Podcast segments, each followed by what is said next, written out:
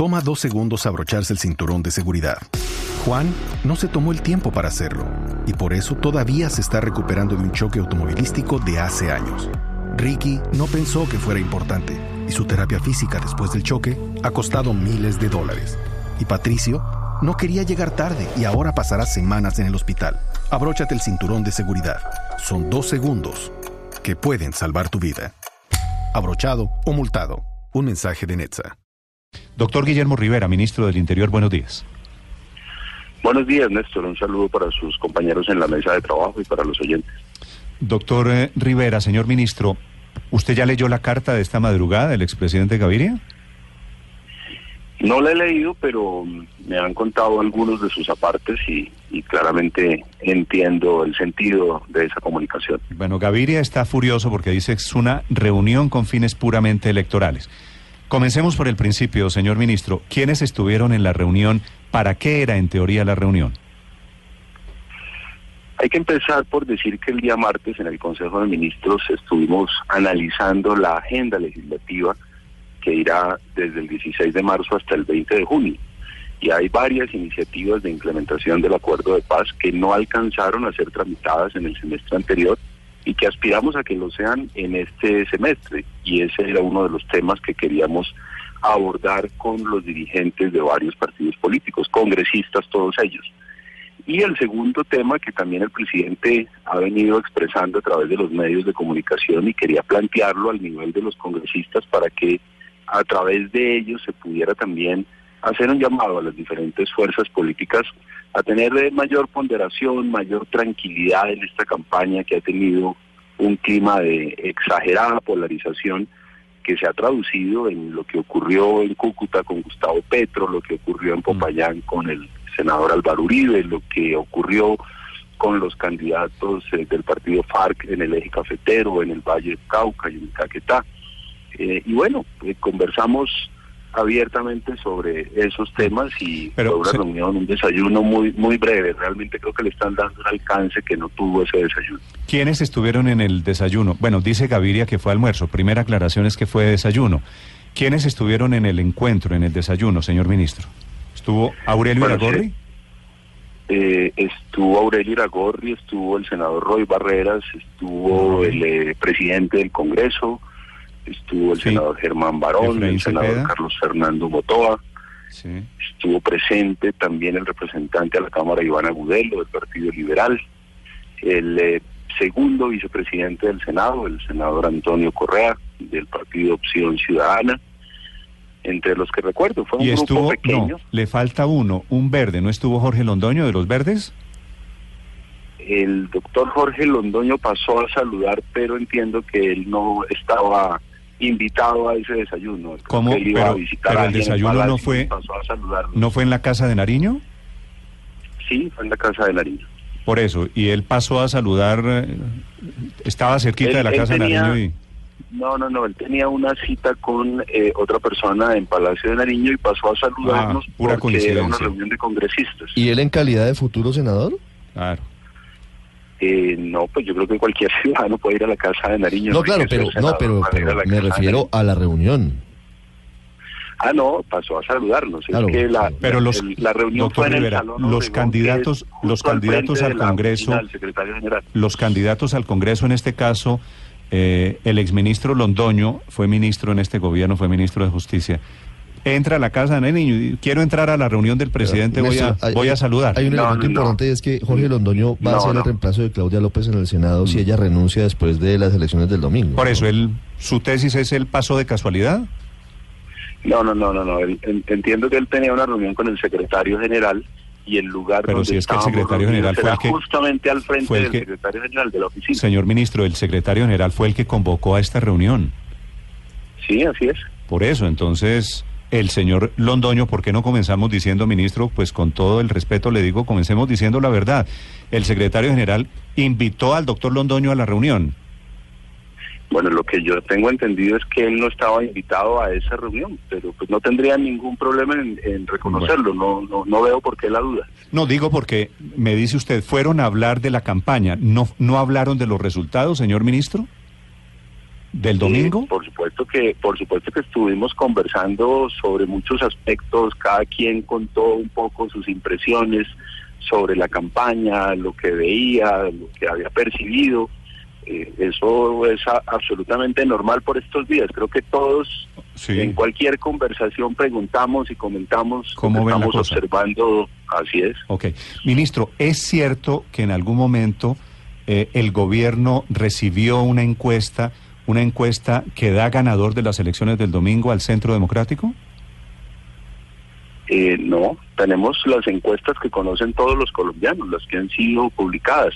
Mm. Yo recuerdo que eh, de Congreso de la República hay dos encuestas, la de cifras y conceptos y la de Guarumo.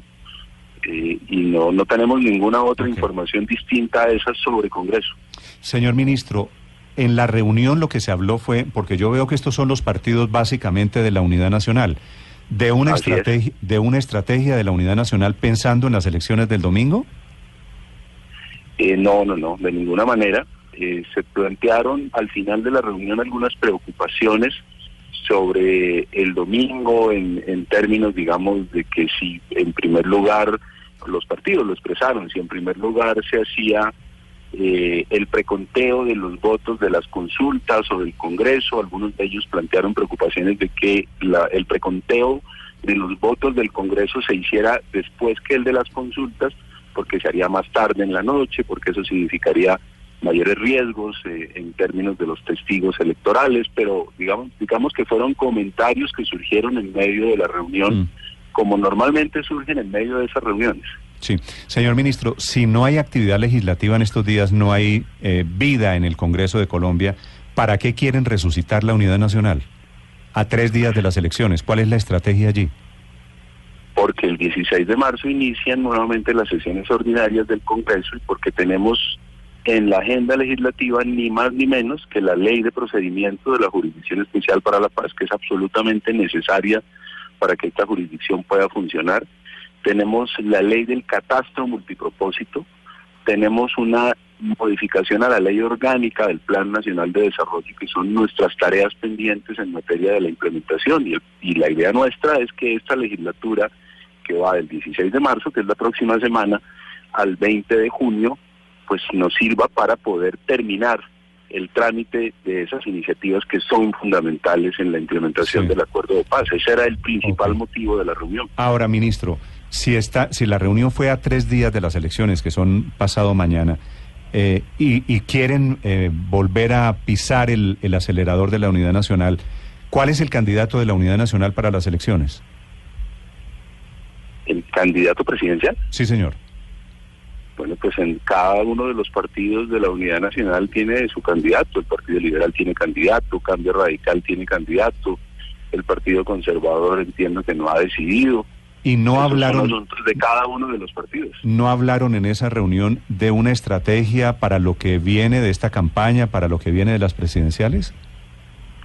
Hablamos de una estrategia de ponderación, de tranquilidad, de hacer un llamado a, la eh, a la no agresión, al, al no saboteo del proselitismo político como ha venido ocurriendo, que ese es un tema que le ha preocupado al gobierno desde el propio señor presidente de la República desde semanas atrás. ¿Hubo alguna decisión, ministro, de mecánica electoral? Ninguna. Mm. ¿No hubo ninguna propuesta del presidente Santos para el día domingo, para pasado mañana? No, señor, ninguna. El presidente Santos lo que sí les pidió a los congresistas es que ojalá la próxima semana que está convocado el Congreso de la República se reúnan los partidos políticos de la coalición para eh, revisar la agenda legislativa y para darle prioridad a los proyectos de implementación del acuerdo de paz. Ministro, ¿le queda a uno difícil pensar que estos eh, congresistas, estos políticos en plena campaña electoral, en cierre de campaña electoral, se reúnan con el presidente solo a hablar de los temas que tienen que ver con la legislatura próxima? Eh, que están un poco distantes de ellos en este momento. Eh, en ese pues medida, ¿no cree usted en las, elecciones. No están pensando en, la ley que van a tener que sacar. ¿No le parece que por lo menos fue inoportuna esta reunión del presidente con, con estos congresistas?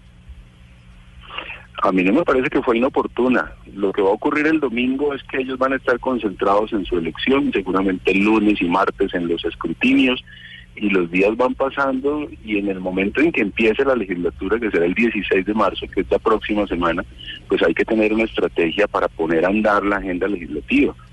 Eh, por esa razón se tomó la decisión de convocar esta semana eh, esa reunión y no esperar al martes o miércoles en la que seguramente eh, la agenda de los escrutinios, la, angustia propia de la jornada pos, eh, eh, de la jornada electoral, pues los tendrá ellos muy ocupados, muy concentrados. Nos parece que este era el momento y creo que la reunión en ese sentido fue muy positiva. Señor ministro, una pregunta final. ¿No hubo, le pregunto, una propuesta del presidente para que todos la U, los conservadores, los liberales que estaban allí, Cambio Radical, hicieran a partir del domingo en la noche una presentación pública de que ganaron frente al Centro Democrático, es decir, que se mostraran unidos en la unidad nacional para mostrar que juntos eh, no son derrotados por el Centro Democrático, aunque individualmente lo vaya a aparecer? Lo que se propuso no fue para el domingo, fue para la siguiente semana, cuando empieza la agenda legislativa, en el sentido de que se conservan en el Congreso actual unas mayorías para tramitar una agenda legislativa que tenemos pendiente. Bueno, esta es la versión, la presentación de la reunión de anoche, de ayer en la mañana en realidad, del ministro del Interior, ministro Guillermo Rivera. Ministro, ¿cómo ve las elecciones para este domingo? ¿Cómo le va a ir a su partido? Uy, yo no puedo hablar de política, Néstor. No en público. bueno, pues por supuesto que en privado todos podemos hablar eh, de política, ni más faltaba, pero usted sabe que, que mi voz es la voz del gobierno y cualquier cosa que yo diga puede ser interpretada como eh, una opinión oficial. Yo prefiero en eso ser bueno. muy prudente. Señor ministro, un feliz día. Gracias por acompañarnos esta mañana.